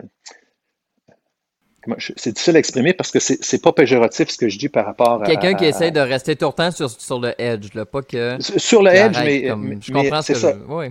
Tu comprends ce que je veux dire? Et, que, et que quand tu regardes, tu dis, comme quand j'ai rencontré euh, euh Maître Guo, je l'ai rencontré en 2007, donc il était déjà assez âgé. Il était déjà dans 60, ça fait quoi? Ça fait 74 ans quand je l'ai rencontré. Ben, pour moi, euh, et c'est pas une idéalisation, c'est pas rien, c'est pas. Euh, mais il y avait définitivement encore de la qualité. Il y avait encore de la capacité, vraiment de la capacité. Et ça, pour moi, c'était un aspect important de la pratique. C'était pas. Tu sais, j'ai rencontré beaucoup de maîtres japonais qui, qui ont été des bombes incroyables. Puis quand tu les vois avec le temps, euh, ça enlève pas leur, euh, leur, euh, ça enlève pas tout le chemin qu'ils ont fait, mais dans la capacité physique, la capacité physique avait diminué concrètement. Sais, concrètement, il faut pas, tu et, et ça, ça, ça, ça c'est un des aspects moi qui m'a attiré dans la pratique du dashing chuan. Ça veut pas dire que tout le monde qui fait du dashing chuan est capable d'accomplir ça. Il faut que tu t'investisses, c'est pas gratuit, là, mais la méthode peut mener à ça peu menace. Et ça, pour moi, c'est un aspect important de, euh, de, la pratique, la longévité. Tu sais, aujourd'hui, j'ai euh, 59 ans, tu sais, puis euh, euh, comme j'avais dit dans l'autre podcast, je suis content quand même d'avoir eu la chance d'avoir été initié à ce genre de méthode-là à, à 26 ans parce que ça m'a permis parce que le créneau du Dash Chuan, c'est faut que tu sois efficace maintenant. Donc, à 20 ans, il faut que tu sois efficace. À 25 ans, il faut que tu sois efficace. À 30 ans, il faut que tu sois efficace, mais il faut que tu sois aussi capable de rester efficace à 50, 60, 70 ans. Dans euh, L'efficacité, c'est aussi la santé. Il faut que tu sois en santé aussi. Il faut que tu sois un beau vieux. il faut que tu sois capable de continuer. et, euh, et, et, et, ça, c'est un thème... d'enlever la neige devant ta porte euh, quand tu es rendu à 64 ans. Là. Oui, puis d'être heureux, puis plein de vie, puis plein de vitalité, puis avoir encore la mm-hmm. capacité de faire des choses. T'sais. Et, et tu sais, et pas, pas avoir subi les, conséquences d'un entraînement qui a été négatif pour ton corps, tu sais, parce que tu sais, souvent ce qui arrive, c'est que malheureusement, on nous, euh, euh ça arrive, c'est pas toujours le cas. Puis aujourd'hui, le, les arts martiaux ont beaucoup évolué. Ça, tu sais, le, karaté, c'est pas le même que moi j'ai appris dans, les années 70. Il y a beaucoup de, choses qui ont été améliorées. Tu sais, les entraînements, il, y a, eu des formations d'instructeurs. Il y a beaucoup de gens qui ont utilisé la, ont étudié la biomécanique. Puis tu sais, on est beaucoup, euh, il y a beaucoup de progrès qui a été fait sur l'utilisation du corps. Mais euh, il reste que souvent dans, une pratique, euh, des fois, qui est, intense de la, mauvaise façon quand on est jeune, ben, on se crée des problèmes dans, le temps. On n'y pense pas quand on est jeune, mais on regrette après. Puis ça, tu peux pas remplacer. Tu sais, oui, on peut remplacer un genou, on peut remplacer des choses, mais il y a beaucoup de pratiquants que tu, rencontres qui vont dire, ben, tu sais, oui, euh, malheureusement, euh, tout à l'heure, je me suis brisé le genou, ben là, ben, garde, je peux juste pratiquer un peu. Ben, tu sais, il peut avoir un accident. Un accident, tu peux pas rien faire contre ça. Mais euh, il y a souvent beaucoup de choses qu'on se fait à notre corps. Tu sais, quand je faisais du Kyokushin Kai, je faisais beaucoup de casse. Hein, beaucoup, beaucoup de casse. Là, c'est un, un méchant thrill, faire de la casse, comme moi, j'aimais ça à l'époque. Et, mais tu sais, à un moment donné, tu, tu, tu, te brises un os, tu te brises ci, puis si tu fais pas attention, ben, à un moment donné, tu vas faire de la retraite quand tu vas vieillir. Mais ça, personne te le dit, tu sais. Personne te le dit, puis même tu regardes les gens, puis tu te dis, ouais, il y en a, après ça, tu les regardes, euh, ils ont des problèmes, tu sais. Et, et, et, ça, pour moi, c'est un problème, euh, c'est pas un problème, c'est un, c'est un, un, un, un, aspect fondamental de mon approche des arts martiaux, c'est la durée. Mm -hmm. C'est la durée. Mm -hmm. Mais de où il y a pas juste justement que ouais. il y avait plus de profondeur, euh, euh, puis on revient tout le temps aux arts martiaux japonais, chinois. Est-ce que vous pensez que c'est à cause que à l'origine, les arts martiaux japonais viennent de la Chine de toute façon, puis que avec le temps, eux auraient de, développé ont dérivé euh, vers profondeur plus. Ouais, c'est ouais. ça. Comment vous expliquez ça que eux, les arts martiaux japonais se poussent excessivement autant que ça, puis que les, les arts martiaux chinois se en fait, plus? Euh, je sais pas si vous... euh, la profondeur existe dans les arts martiaux japonais, définitivement. Oui, oui. Il y a, il y a Mais, une profondeur. Ils vont se pousser à l'entraînement jusqu'à. Ben, euh, en fait, au maximum. écoute, là, c'est une interprétation personnelle. Là, alors, ouais. ouais, regarde, non, mais c'est juste... ça. Mais moi, moi, ce que je te dirais de, de, de, de ce que j'ai compris, tu sais, euh, Metokitsu, c'est un historien. Euh, j'ai, j'ai aussi des conversations avec euh, Patrick McCarthy, qui est tout un historien, tout ça. Et, euh, et je pense que pour, spécifiquement pour le karaté, il y a, pour moi, il y a comme deux, deux étapes du karaté. Tu sais, quand le je prends le karaté par exemple parce que c'est l'art que j'ai pratiqué. Tu sais, avant la deux, quand le quand le karaté a été introduit au Japon, euh, le karaté d'Okinawa a été introduit au Japon, c'était la période de montée du nationalisme japonais. Et euh, les euh, et, les Japonais euh, construisaient leurs machines et leur nationalisme pour aller vers ce qui a mené la deuxième guerre mondiale. Et euh, les arts martiaux se sont développés, le karaté, entre autres, a été intégré dans ce contexte-là. Et dans ce contexte-là, euh, ce qu'on voulait former, c'était des, gens avec un mental de guerrier. Hein. Et euh, quand tu, pour un jeune, si je te dis demain, je sais pas quel âge vous avez, mais mettons, tu dis à quelqu'un qui a, je sais pas moi, qui est dans la vingtaine ou peu importe, OK, tu t'en vas à la guerre, OK? Puis tu vas te préparer pour la guerre. Puis là, à la guerre, tu dis, je peux probablement mourir à la guerre. Vas-tu penser que tu vas à quoi va ressembler ton corps quand tu vas avoir 60 ans, quand tu penses que probablement tu vas mourir à la guerre ou que tu risques d'aller. Donc, l'entraînement a été fait excessif. C'est mm -hmm. ça, all-in. Et cette mentalité-là, après la Deuxième Guerre mondiale, est restée. Est resté beaucoup. Fait que si on regarde, par exemple, euh, le, les, programmes de, karaté, comme, comme si on regarde, par exemple, ce qui s'était fait dans le Shotokan JKA, qui a fait des programmes d'instructeurs incroyables, ils ont formé des instructeurs d'un niveau incroyable. Tout était basé sur le travail à fond, puis la sélection des meilleurs éléments, mais le travail à fond, full pin, etc. Et euh, une des réflexions justement de Maître Kitsu, qui était un, pratiquant de Shotokan à l'origine, c'était justement, lui, à un moment donné, c'était un gars qui donnait mille coups de pied au sac de chaque côté. Euh, tu sais, c'était un, maniaque de l'entraînement. Il s'est posé la question, il dit, à un moment donné, mon corps ne tiendra pas le coup non plus. Puis là, il s'est tourné vers le karaté ancien karaté ancien, pas autant au, sens d'ancien, mais qu'est-ce qui s'est passé dans le, dans le karaté pour qu'il y ait un changement euh, aussi radical dans la pratique. Puis si tu regardes... Mais c'est ça, c'est aussi la, le changement de pensée, de, comme tu disais tantôt, on va, comme vous disiez, c'est là que ça s'est passé. Il y a eu un aspect culturel. Euh, c'est c'est sûr que ça, ça a eu un impact. Puis ça s'est fait pas mm-hmm. juste dans le karaté, dans, dans beaucoup d'arts. De, d'arts. Puis aussi, il y a la transformation aussi des arts martiaux comme étant qu'on le veuille ou non, comme est devenu un sport aussi. Et quand tu pars de la pratique du budo, par exemple, au Japon, ou d'un ou d'un art, euh, d'un art qui n'était pas un art, qui était un sport, et que tu fais une pratique de masse, ben, dans la pratique du sport, c'est sûr et certain que tu dois tu changes de mentalité, tu vas vers la mentalité d'athlète. Et dans la mentalité d'athlète, ben, c'est le développement corporel au maximum pour performer. Et les arts martiaux ont aussi été, euh, euh, ont aussi beaucoup influencés par ça. C'est pas négatif, l'aspect sportif, bien au contraire. Mais c'est sûr que ça a fait des changements. Euh, euh, il y a eu des changements aussi dans, on le voit, il y a eu des changements aussi, beaucoup dans les arts martiaux, euh, même au niveau des, postures, les, postures très larges étaient beaucoup moins utilisées avant dans les arts martiaux qu'elles le sont utilisées maintenant. Mais, mais tu sais, un autre changement aussi dans les arts martiaux avec, avec l'avènement d'une pratique qui est plus sportive, sportive au sens, et quand on, sportive au sens que quand tu fais du sport, tu dois performer pour, que tu le veuilles ou non, pour le spectateur et pour les juges. Tu dois performer pour le regard externe. Donc, il faut une technique. Donc, si par exemple, tu as une technique qui est très efficace, mais qui est très courte et peu visible, ben, le juge ne verra pas ta technique et le spectateur ne verra pas ta technique. Et, euh, et à ce moment-là, ben, si tu fais une compétition au point, ben, tu n'auras pas de tu n'auras pas de points pour, ton coup. Personne ne va l'avoir vu, par exemple. Donc, ça a changé aussi. Il fallait qu'il faut que la technique soit spectaculaire et très visible de l'extérieur. Hein. Les katas, si on regarde les katas, ben, vous êtes, euh, vous êtes beaucoup mieux placé que moi aujourd'hui pour le, pour le savoir parce que je suis beaucoup moins intéressé. Ben, j'aime la, j'aime le phénomène de la compétition, mais tu sais, je fais plus de compétition. Euh, euh, vous le savez, ben, tout l'avènement des katas euh, modernes, euh, musicaux, spectaculaires avec des, des trucs acrobatiques, ben, c'est pourquoi? C'est pour le spectateur. Et ça développe des athlètes extraordinaires, mais c'est pour le spectateur. Mais dans l'art martial, avant, il n'y avait pas cette notion de spectateur. C'était une notion de survie. Et dans la survie, et dans une notion de survie, ben, c'est pas qu'est-ce que la personne voit, c'est ce que la personne ressent quand tu combats. Hein. On voit ça dans le sabre aussi. Dans le sabre japonais, à l'origine, si tu regardes par exemple euh, les, techniques, justement, comme dans l'école de Maître Kuroda, euh, les techniques sont très sobres. il n'y a pas de, flip et de, de, mouvements très, très spectaculaires des sabres. C'est des mouvements excessivement sobres qui sont basés finalement, c'est toujours selon moi, je ne suis, pas un, expert non plus, mais qui sont basés sur euh, sur, euh, sur l'efficacité du corps. Parce qu'en sabre, si tu manques ton coup une fois, tu meurs. Hein, je veux dire, tu peux pas.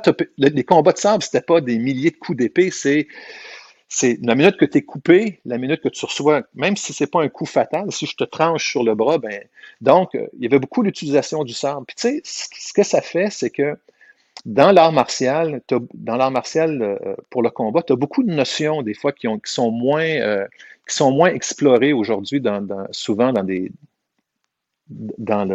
les arts martiaux plus contemporains. Ça ne veut pas dire qu'ils ne sont pas, mais qui sont moins explorés. C'est par exemple des notions comme comment apprendre à effacer le geste. Comment est-ce que je peux faire un geste qui va être, on va l'appeler euh, en, termes conventionnels, non télégraphié, mais comment je peux faire, en, japonais, on appelle ça musuku, ça veut dire euh, euh, enlever la force, mais c'est aussi enlever le geste aussi. Donc, par exemple, si je fais une coupe au sable, comment est-ce que je peux arriver à faire un geste que mon adversaire ne percevra pas? Puis quand il va percevoir le geste, il est trop, il est trop tard, la technique est rentrée sur l'adversaire. Ça, ça prend une manière de déplacer le corps très particulière pour arriver à ce genre de technique-là. C'est, et ça, il y, a, il y a un savoir là-dedans qui, euh, euh, euh qui, a tendance à être moins développé dans, dans, les, dans les arts martiaux contemporains. C'est pas que ça n'existe pas, mais c'est beaucoup moins, beaucoup moins développé. L'art martial contemporain est beaucoup basé sur la capacité physique des, des, des, des, des gens. C'est un aspect important, mais euh, finalement, les gens qui réussissent dans les arts martiaux, c'est souvent des gens que même s'ils n'avaient pas fait d'arts martiaux, ils seraient déjà forts finalement. C'est déjà des gens qui ont une capacité athlétique souvent euh, euh très euh, innée, assez importante. Tu sais. Euh, et souvent, les gens qu'on va regarder qui vont, qui vont dans les rings et tout ça, ben c'est des, c'est, des gens qui ont une, c'est des gens qui ont une, grande, grande, grande, grande capacité de, de, force, si on veut. Et euh, alors qu'avant, oui, il y avait une grande capacité physique, mais il y avait beaucoup de, de, de principes subtils pour arriver à l'efficacité qui faisaient que si tu avais des capacités physiques moindres, tu quand même, étais capable de développer des capacités qui pouvaient te permettre de survivre en combat ou d'exceller en combat. On a reçu euh, dans un épisode en anglais euh, Jérémy Demande de Ottawa Kenjutsu on avait parlé du fait que, parce que j'en parle, vous avez parlé de Kenjutsu, là, euh, du fait que, tu sais, juste dans la résultante, euh, le Kenjutsu et le Kendo, la plus grosse différence, tu sais, le Kendo, le but, c'est faire un point. Puis en Kenjutsu, toute la mentalité est basée sur le fait que le but, c'est pas d'être touché en premier, c'est d'être le dernier à toucher. Parce que t'es supposé d'être le dernier qui, se tient debout qui est encore en vie au final. Le résultat, c'est ça. Tandis que l'autre, le but, c'est d'être le plus rapide à rentrer. Tu as raison, tu as raison à 100%. Par contre, il y a quelque chose qui est intéressant dans le kendo et le kenjutsu du point de vue historique, qui est vraiment intéressant parce que ça peut être un mm. modèle aussi pour euh, quand on fait une réflexion sur le combat. Tu vois, le, le, kenjutsu, effectivement, c'était euh, dans le temps de Musashi, par exemple, ben, euh, quand tu faisais un duel, tu survivais ou tu mourais souvent, ou tu étais éclopé après le duel. Hein. Donc, euh, souvent, on dit souvent que Musashi il a fait une soixantaine de, duels, d'après ce qu'on sait, et euh, il, a, il, a, gagné ses duels. C'était quelqu'un qui, étudiait bien ses adversaires avant de les affronter, mais il avait définitivement une, capacité. Mais lui, il a survécu. Et en survivant, ben, il a passé à l'histoire parce qu'il a écrit des livres puis il est devenu célèbre. Mais s'il était mort dans un duel, on n'aurait jamais entendu parler. Hein. Donc, il y, a, un de ses élèves célèbres qui s'appelle euh, euh, Sasaki Kojiro, Kojiro Sasaki, et qui, euh, c'est un, duel célèbre qui, qui, est très connu. et puis, on, Maître disait souvent, il dit probablement, il dit que Sasaki Kojiro aurait été un bien meilleur adepte que Maître, Maître Musashi ou que, le guerrier Musashi parce qu'il euh, avait probablement une meilleure capacité. Mais quand ils ont fait le duel, lui il est mort, puis Musashi a survécu. Donc, il n'a jamais pu se développer plus loin que, que jusqu'à l'âge où il a été. Et ça, ça fait réfléchir sur ce qui s'est passé en sable qui est intéressant au Japon, c'est que les maîtres japonais, les, adeptes japonais, à un moment donné, euh, surtout euh, au, peut-être 17e ou 19e siècle, 18e, 19e siècle, euh, ils ont développé, ils ont commencé à porter des armures et utiliser des shinai. Et là, ce que ça a permis, ça a permis aux adeptes d'être capables d'évaluer le combat sans mourir. tu comprends ce que je veux dire? Et ça, c'est un aspect important. C'est probablement ça qui a permis de faire un très grand pas en avant dans le sabre parce que les gens pouvaient continuer à se développer et non pas être euh, tu comprends ce que je veux dire? Donc, euh, euh, oui, oui, il y a un changement, mais ce qui est intéressant du kendo, c'est que oui, il y a des techniques qui sont perdues. Oui, il y a des choses qui sont perdues, mais par contre, le niveau en kendo est un, niveau qui est intéressant parce que les gens pratiquent le combat dans un contexte où, où il, y a des, restrictions. On peut juste frapper euh, euh, euh, la tête, le mène, le dos ou le côté, mais, euh, mais ces restrictions-là font aussi que tu es obligé de faire des techniques très spécifiques pour y arriver. Et ça a permis un développement de l'art dans le temps sans que les gens se blessent. La difficulté dans l'art martial à main nue, je ne sais pas comment vous le vivez vous autres, c'est que la minute qu'on veut commencer à être plus réaliste, ben, inévitablement, on finit par recevoir des coups. Et ma tête, tu sais, un chinage, je peux le briser puis le remplacer demain. Euh, ma tête, mon cerveau qui reçoit des coups, je peux pas le changer demain. Ou si je me brise la main, je peux pas la changer demain. Fait que oui, on a développé des, protections, mais c'est toujours délicat le combat euh, en art martial à main nue parce que le risque de blessure, même si on porte des protections, euh, est, toujours présent. Et le problème de porter des protections en, en, art de combat, je, donne un exemple de mon expérience de l'art du combat, c'est juste moi, c'est que par exemple, si tu te mets des protecteurs de, tibia, des shin pads, puis que tu dis, OK, quand je donne un coup de pied, je ressens pas, j'ai pas de blessure à mon, à mon, à mon tibia, ce qui est, ce qui est positif, mais en même temps, quand je me fais bloquer, j'ignore la douleur. Donc, le bloc euh, que, je reçois, je peux, je peux bûcher sur mon adversaire parce que je sens rien. Quand je mets un plastron, puis que je frappe dans le plastron, ben, euh, tu sais, euh, avec un gant, ben, je ne sens pas, il n'y a pas, il y a, pas d'effet sur, sur mon point et, et l'adversaire, ben, il n'y a pas d'effet. C'est très différent que de combattre à main nue. Quand tu combats à main nue, si je te frappe, ou si je, je donne un coup de pied puis tu bloques mon tibia, euh, euh, même si je fais du conditionnement, ça fait mal, right? Je peux pas donner mon coup de pied de la même façon que si je porte des shin pads. Avec un shin pad, je peux me lancer à 100%. Pas de shin pad, euh, plus le même combat tout. Si je combats à main ouverte, si quelqu'un peut utiliser des techniques à main ouverte, et parce qu'un gant, c'est gros, hein, c'est gros, ça, prend de la place, ça peut être plus petit, mais ça prend de la place. C'est pas du tout la même technique qu'une technique à main ouverte. Donc, c'est intéressant, on a des protections, mais les protections, d'après moi, nous mène pas, euh, euh, nous, nous pas, ça nous offre des opportunités, mais pas jusqu'au point de ce que le kendo a développé. Parce qu'en kendo, euh, c'est vrai que recevoir un coup de chinaille à la gorge ou recevoir un, un, tsuki à la gorge, un pic à la gorge en, kendo, ça, oui, ça, ça marque, mais mais il n'y a, a, pas beaucoup d'effets physiques, il n'y a pas beaucoup de conséquences physiques sur le corps. Tandis qu'en combat à main nue, ben, c'est toujours un dilemme d'explorer l'efficacité parce qu'il faut toujours doser dans, le, dans, le, dans, la, dans, notre expérimentation euh, euh, protection et conséquences physiques et réalité du combat.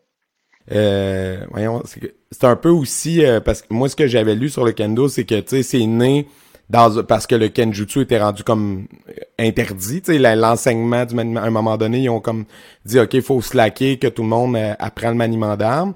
Fait qu'ils ont fait comment on peut faire en sorte que cette tradition-là martiale perdure, puis ils l'ont transformé, l'ont fait évoluer vers quelque chose qui était plus sportif.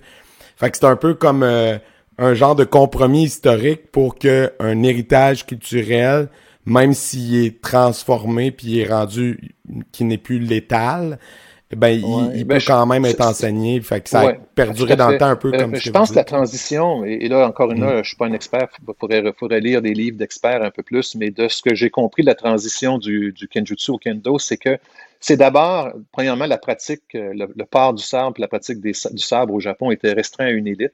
Hein, c'est pas pas tout le monde qui avait le droit d'étudier le sabre de façon officielle, en tout cas. Et je pense que c'est beaucoup des adeptes de haut niveau qui ont fait transiter, qui ont fait le passage du sabre vers le kendo, mais pas dans une perspective sportive, dans une perspective de développer leur art d'être capable d'atteindre un plus haut niveau dans leur art. Fait que si tu regardes les, grands adeptes de, de sabre du Japon, tu sais, comme euh euh, Naito, Sasaburo, euh, euh, tous des, des, maîtres qui ont été qui ont été ceux qui ont enseigné à ceux qui ont développé le kendo moderne. Ces adeptes-là avaient pas tellement l'idée du sport, mais il y avait l'idée du développement de la profondeur de l'art, de faire une transition de, du sabre à quelque chose qui est où on pouvait utiliser finalement du boquin. Puis si on regarde avant que, le, que le, les compétitions de, de, kendo deviennent vraiment très développées, euh, ben, le sabre a été beaucoup pratiqué par, euh, par la police. Il y avait beaucoup de clubs euh, de kendo dans la, la police japonaise euh, développés au sein de l'armée. Puis je pense qu'à partir de là, ça s'est développé de là vers la population plus, plus générique. Puis le, le sabre au Japon, c'est un art qui est excessivement important. Et après ça, c'est devenu une pratique sportive. Mais c'est cette volonté-là de vouloir préserver un héritage que les Japonais avaient, euh, qui, a peut-être fait en sorte aussi que les arts martiaux japonais ont rayonné peut-être un peu plus pendant un temps que les arts martiaux chinois, parce que les, les Chinois, vous nous l'aviez dit, ils ont plutôt essayé d'étouffer ça, puis de faire comme... Ils tuaient même des maîtres, tout ça, euh, pendant une époque. Fait que pendant ce temps-là, les Japonais, eux, se sont dit, hey, nous... Euh, on veut pas que ça s'éteigne, fait qu'on va le répandre, puis on va l'enseigner, puis on va l'exporter, tu sais. Fait que ça fait en sorte aujourd'hui. La société japonaise, je pense que la, la, manière dont les arts martiaux se sont, se sont développés, euh, euh il y a eu une, il y avait une, très grande facilité à développer une systématisation de la pratique. Tu sais, les Japonais, euh, tu sais, la notion de kata au Japon, c'est pas juste des katas comme des, euh, comme des formes en karaté ou des katas de kendo, des katas de kinjitsu. La, kata, la notion de forme, la notion d'être conforme dans la société, euh, c'est très important au Japon. Les, Japonais, euh, c'est, et donc leur, leur capacité de vouloir de vouloir standardiser les choses est, est, très, très forte au Japon. Au Japon, euh, tu sais, euh, euh, il y, a une très grande, il y, a toujours une très grande tendance à vouloir aller vers la normalisation. La normalisation de la société. Les Chinois, eux, avaient pas ça. La, Chine, c'est grand, c'est énorme. Et, euh, et euh, pendant que les, c'est pour ça que je pense que ça a pris du temps aux arts martiaux chinois à se développer, c'est que c'était pas un développement systématique, c'était un petit groupe ici, puis un petit groupe est là, puis chacun un peu euh, dans son coin. Euh, euh, tu sais, c'était moins, il y avait pas beaucoup la notion d'école de la même façon que, que, dans les arts. Il y avait des écoles, mais pas structuré autant. Ouais, c'est ça.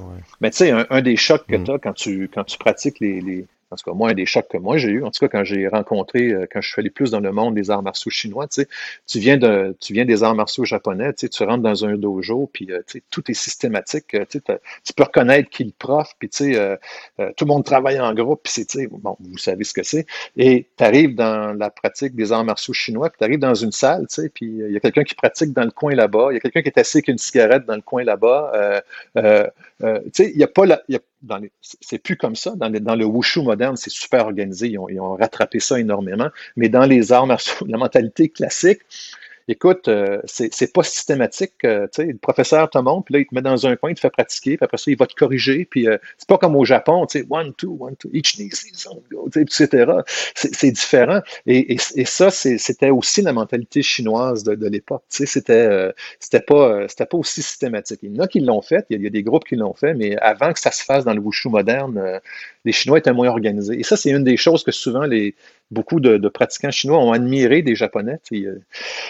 Les Chinois ont eu de la misère avec les Japonais parce qu'ils ont été envahis à un moment donné. Puis la Deuxième Guerre mondiale, il y a eu beaucoup d'horreurs qui ont été faites, mais ouais. Ils ont une histoire. Euh, euh, ils ont été, il y a eu beaucoup d'atrocités qui ont été faites euh, durant la Deuxième Guerre mondiale par les Japonais. Donc, il y a toujours eu un peu de réticence mm-hmm. pendant un certain temps, tout ce qui était japonais. Mais une des choses qui était mieux. Dont le livre, j'ai lu récemment le, The Rape of Nankin, qui est un, qui est un ben, très bon livre sur ça. Exact. À Nanjing, euh, le, massacre qu'il y a eu là-bas, c'est épouvantable. Tu sais. Euh, Moi, je vais te dire que c'est, mhm il y a encore, il y a encore euh, dans les gens plus âgés chinois qui veulent pas, euh, qui rien savoir de, des Japonais. Par contre, ce qui est assez intéressant aussi qu'il faut pas oublier, c'est que dans la, il y a une période aussi où beaucoup de Japonais sont allés étudier en Chine euh, au début du 20e siècle, dont Maître Yu, le, le, le, le, professeur de Maître Go, il est allé étudier, il a, il a fait ses cours de dentisterie au Japon dans une université japonaise parce que le Japon avait des concessions euh, en Chine et puis euh, il y avait des liens avec la Chine.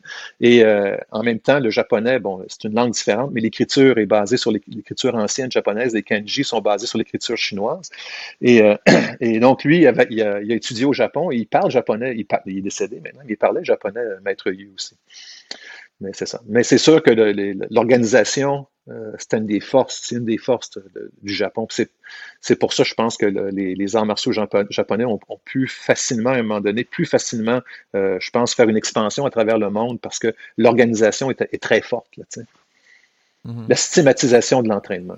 Ouais, c'est ça. C'est une société hyper structurée, fait qu'ils ont transféré ça dans leurs arts martiaux, fait que ça les a aidés à, s'expansionner. Tout à fait. Bon, ben, juste pour terminer, en même temps aussi, ce qui est difficile dans la pratique, par exemple, ce qui, vient avec la systématisation aussi, c'est c'est un peu la négation de l'individu. Et euh, donc, euh, le, le, développement individuel existe et ça fait partie du travail, mais l'individu se perd un peu dans le groupe aussi au Japon. La notion d'individualité est, est, est pas la même, si tu veux. c'est autre chose. Euh, si tu le vois en karaté, il faut que tout le monde fasse un peu de la même façon. C'est la même coquille. On fait la forme, puis tout est basé sur c'est la forme. Il faut, il faut faire tel quel. Il y a moins d'individualisation. Ce qui est assez curieux d'ailleurs, c'est que dans le karaté d'Okinawa, dans le karaté d'avant-guerre, de, ce qu'on en sait, en tout cas, euh, souvent un maître n'enseignait pas le kata de la même façon à ses différents élèves.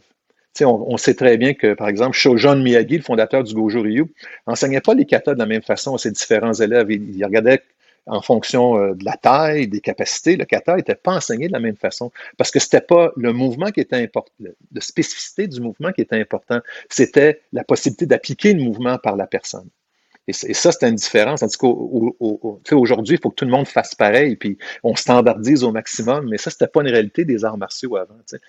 Sais, souvent, Maître disait une chose intéressante. Il disait souvent, il dit, il dit, il dit souvent, il dit, un kata, en fait, ce que c'est, il dit, il dit, un kata, c'est une table des matières. C'est comme si chaque mouvement, ou, par exemple dans Tai Chi Chuan, chaque posture, ou en karaté, chaque mouvement, ou certains groupes de mouvements, c'était un chapitre. Puis il dit, les gens, quand ils font des katas, ils récitent des chapitres. Fait que c'est comme si tu prenais l'index d'un livre, puis tu récitais tout le nom des chapitres, mais tu n'allais jamais lire les chapitres. Fait qu'il dit faire un kata, si tu te, si, si tu t'investis pas dans chaque partie du kata aller, aller investiguer s'il y a quelque chose, parce qu'il y a des katas, il y a des, il y a des katas qui n'ont pas de sens, qui, sont vides de sens. On, les justifie, mais il y a des katas, tu sais, on dit souvent qu'il y a trois types de katas dans les arts martiaux au Japon. Il y a ce qu'on appelle les rinto kata. Rinto kata, ça veut dire les katas de combat. Un kata de combat, tu peux trouver une signification de combat. C'est un kata qui est fait pour le combat. Et les chapitres du kata, c'est des ouvertures sur des applications martiales. Donc, euh, euh, tu vas pouvoir trouver des applications parce que le kata, il est fait pour le combat. Pas juste dans sa, dans sa gestuelle, mais dans sa façon d'utiliser le corps aussi. Tu as aussi ce qu'on appelle des yoen kata. Yoen kata, c'est des katas de démonstration. Dans un kata de démonstration, je ne cherche pas d'application. Il est fait pour le show. Il est fait pour l'application. Oui, il peut avoir des applications, mais ce n'est pas son but premier. Son but premier, c'est la démonstration. Et il y a un troisième type de kata qui est ce qu'on appelle le rentan kata. Rentan, ça veut dire des katas de, renforcement du corps. Des katas qui sont faits pour développer la capacité. Un kata classique de ça dans, dans le karaté, c'est Sanchin. Hein, c'est un kata qui est fait pour développer la puissance ou une certaine façon d'utiliser le corps. Mais dans un kata de, de, de, de renforcement, c'est pas non plus axé vers les applications martiales. Ça va t'aider à appliquer. Ça ressemble un peu à la posture qu'on fait, si tu veux. La posture, c'est pas du combat, mais ça développe tes capacités pour le combat. Et souvent, ce qui est arrivé dans le karaté moderne, c'est que ces trois éléments-là se sont mélangés. Et les gens ont commencé à chercher des applications dans des parties de kata qui n'avaient pas d'application. Ils ont commencé à justifier des choses. Des fois, tu regardes des, justifications d'application de kata puis tu te dis, ça fait pas de sens. Personne combat comme ça. Mais on le justifie parce que, regarde, on fait un Gedan Barail ou on fait euh, telle technique, ben, on, on tourne par en arrière. Tu sais, quelqu'un t'attaque par en arrière, tu tournes, tu bloques. Essaye ça en combat, toi. Tu vas te faire frapper. Personne ne peut te retourner par en arrière et aller bloquer. Ça n'a aucun sens. C'était pas, c'était pas ça le sens du kata. Il y avait une autre, il y avait une autre volonté derrière le kata. Et, et ça, ça a été aussi, c'est important de comprendre ça si quelqu'un étudie les katas. Tu sais, il y a des, des, travaux qui ont été faits comme quelqu'un comme, euh, justement, comme euh, Patrick McCarthy, très intéressant. Tokitsu a fait sa recherche. Il y en a d'autres qui l'ont fait. il y en a beaucoup sur Internet qu'on va aujourd'hui présenter les katas. Mais il faut que le kata ait du sens. Si le kata n'a pas été fait pour le combat, il n'y a pas de sens. Puis des fois, ils montrent des choses qui n'ont rien à voir avec le kata, puis c'est des justifications de technique. Mais ça, c'est des choses, je pense, que, que, souvent, quand on n'a pas une perspective euh, historique ou une, une, certaine perspective euh, culturelle, on ne sait pas ces choses-là. on s'imagine que les katas, dans chaque mouvement, il y a une application. C'est pas le cas. C'est pas vrai. Et ça dépend du type de kata. Mais on essaie de nous dire, ben, dans chaque kata, il y a une kata, oublions le karaté, parlons d'arts martiaux chinois.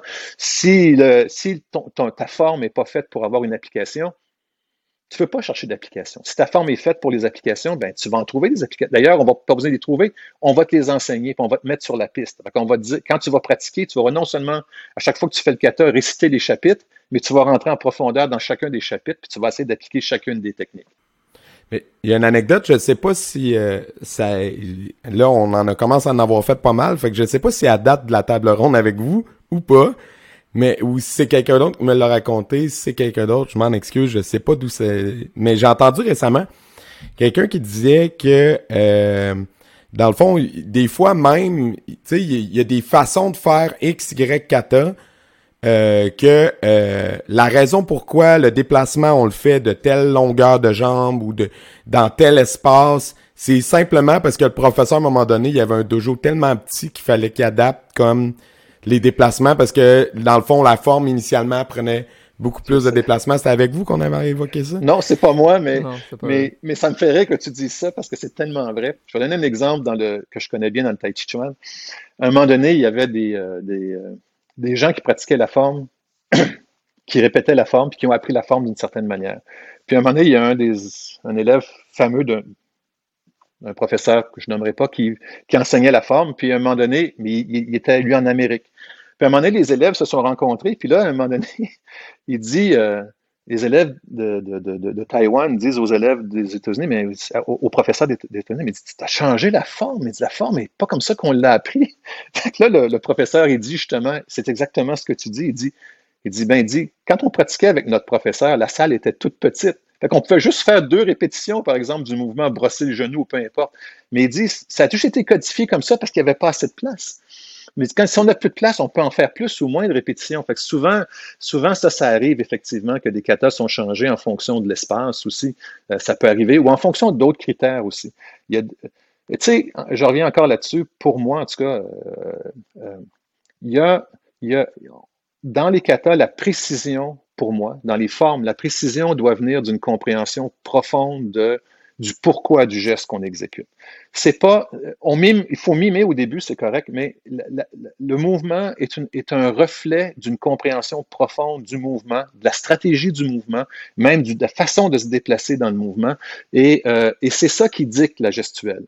Et si éventuellement dans ta je perds un, un, AirPod, excusez-moi, euh, et si éventuellement dans ta M'entendez-vous toujours? Ouais.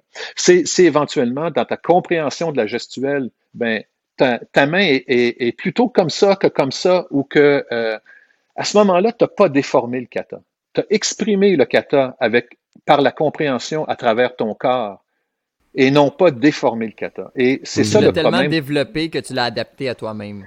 Tu l'as adapté à toi-même, mais tu ne l'as pas modifié. Et ça, c'est mhm. important parce mhm. que si tu étudies, si tu donnes la peine d'apprendre un kata qui a été codifié et qui a été transmis à travers le temps, si le kata est valable, encore une fois, parce que pour moi, pas toutes les formes ont la même valeur, d'après moi en tout cas, mais si, le, si tu juges que le kata a une valeur, tu le fais pas juste parce qu'il fait partie de ton programme, puis il faut que tu l'apprennes parce que pour être ceinture noire, il faut que tu en saches 10, puis ceinture orange, il faut que tu en saches 3, puis, ou dans, le tai chi, il faut que tu connaisses telle chose.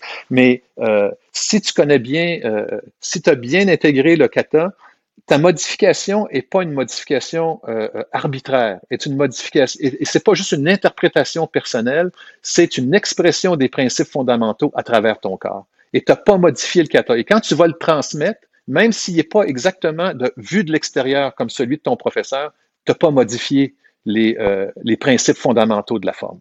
Parce que tu n'as pas touché à l'essence du geste, juste adapté à tes capacités corporelles ou à tes particularités. Si tu as des grandes mains ou si tu as des gros doigts, ça change la façon que ta main se place, etc. Ça, peut être ça. C'est aussi la, c'est ça, c'est la façon dont tu vas être capable d'exprimer aussi le principe à travers ton corps aussi.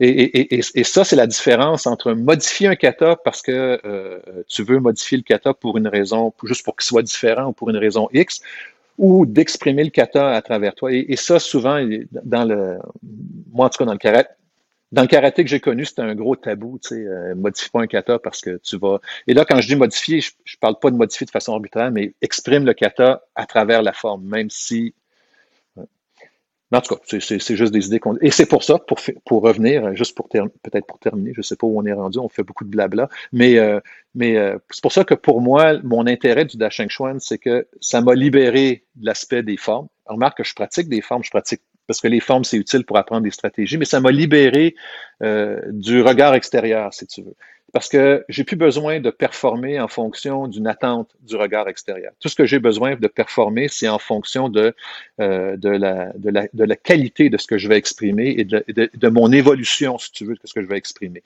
Et c'est un peu comme, par exemple, un danseur qui ferait de la danse libre, par exemple. Tu sais, un, danseur d'un haut niveau qui ferait de la, danse libre, qui est capable d'exprimer librement la danse, ou quelqu'un qui ferait du free jazz, par exemple, parce qu'il est capable de, de, de, se libérer, si tu veux, un peu euh, euh de forme conventionnelle ben je trouve ça intéressant de, de, comme pratique d'avoir ce genre de liberté là, dans la pratique. Ça veut pas dire que tu peux faire n'importe quoi, mais ouais. Ouais, j'allais dire, c'est comme si euh, dans le fond euh, le pratiquant d'arts martiaux et au début on apprend à jouer notre instrument, puis éventuellement il faut qu'on apprenne à, à composer de la musique, à, jouer de la musique, à créer. Ça fait un kata open trad. Ouais, c'est ça. Ouais, c'est ça. C'est le concept de open puis tradition. la tradition, quand quelqu'un me dit traditionnel, non, mais je un kata, toujours. Euh, oui, je comprends ce que tu veux dire. Je comprends ce que tu veux dire dans la. Je comprends dans les. Euh, mm -hmm. tu as aussi des divisions d'open, des divisions traditionnelles, ouais, aussi euh, la notion. Ça. Parce que quand quelqu'un me dit traditionnel, je dis toujours traditionnel à partir de quand, tu sais. Euh, ouais, tradition, ça commence quand? Y a pour qui la tradition, c'est 50 ans, d'autres c'est 500 ans, d'autres. tu sais, moi, les formes traditionnelles. Mm -hmm Dis-moi à partir de quand, puis dis-moi ce que ça veut dire pour toi. Mais, euh, mais effectivement, je pense que si on prend l'exemple de, de, de, de, ce que tu dis en musique, ben, c'est qu'on oublie souvent l'aspect art des arts martiaux. L'art martial, c'est un art. Et l'art, ça s'exprime à travers l'individu. Et l'art, c'est fait pour nous libérer, c'est fait pour nous rendre plus heureux, nous rendre plus épanouis euh, et, et euh, nous rendre plus libres. L'art, c'est l'expression de soi. Et on oublie souvent ça dans les arts martiaux parce qu'on est beaucoup axé vers la performance, etc. Mais ultimement, un, on appelle ça arts martiaux ou arts de combat, dépendamment. Arts martiaux, c'est un art de guerre. On fait peut-être moins la guerre, mais peut-être plus le combat, art de combat. Mais c'est un art, ultimement. Et l'art, ça ne veut pas dire que tu n'es pas efficace, au contraire, parce que plus ta compétence artistique augmente, si tu regardes un peintre, plus sa ta compétence artistique va augmenter, ou un, joueur de musique, ben, plus la qualité de sa musique ou de sa peinture va augmenter. C'est pareil dans les arts martiaux. Plus tu développes ta capacité, plus, euh, euh, plus, plus, plus tu évolues dans ton art, plus tu augmentes ta capacité. Oui, mais ça, c'est important. Tu sais, fait qu'on oublie souvent des fois le, côté art. Et c'est ça qui fait pour moi la valeur des arts martiaux, c'est que justement, c'est un art et c'est ce qui nous permet de nous, de nous épanouir. Parce que c'est pas le fait de donner un coup de poing ou un coup de pied qui te fait évoluer dans la vie. Parce que euh, ce qui fait la, valeur des arts martiaux, c'est qu'il y a quelque chose d'un petit peu plus profond que juste donner un coup de poing ou un coup de pied. C'est juste, ça, c'est juste la forme extérieure. Donc, les arts martiaux, c'est plus profond que ça, finalement. Et, et, c'est la c'est s'il y a une profondeur, des fois, il y en a pas. Il faut être honnête. C'est pas tous les arts martiaux. C'est pas toujours. Ça dépend, ça dépend beaucoup de choses. Ça dépend du professeur, ça dépend de l'art martial, ça dépend de la pédagogie, ça dépend de plein de choses. Mais quand il y a une profondeur, ben, c'est là où l'individu peut, peut se développer et évoluer. Et c'est là que la valeur des arts martiaux est intéressante. c'est là que pour moi, les arts martiaux sont, pour moi, sont beaucoup plus importants que juste l'aspect sportif. L'aspect sportif, des fois, ne touche pas au domaine de l'art. Ça le fait pour certains individus, mais c'est, c'est pas d'emblée dans le, dans le côté sportif. Mm-hmm. Mhm. C'est un très bon mot de la fin, ça. C'est un très beau mot de la fin. Exactement ce que je me disais. J'étais comme, on a parlé comment mieux closer. Je, suis désolé, là, mais on a parlé un petit peu longtemps. Mais c'est intéressant de parler avec autres. J'aime ça. on, parle d'art. Ça, c'est, ça a fait du bien dans une année où est-ce qu'on pouvait tellement pas s'exprimer avec notre karaté, nos coups de poing. On s'exprimait, on a parlé beaucoup, on a quand même partagé notre art, puis je trouve que ça fait du bien. Justement, encore aujourd'hui, on le fait, puis ça n'arrête jamais. Là, Même le COVID ne peut mhm. pas arrêter l'art. Fait que, Absolument, c'est dans l'art. On peut toujours travailler, que ce soit chez nous tout seul ou à l'extérieur. On n'a pas besoin toujours d'être en groupe et d'avoir besoin des autres. On est capable de pratiquer par soi-même. L'art, c'est ça qui est beau.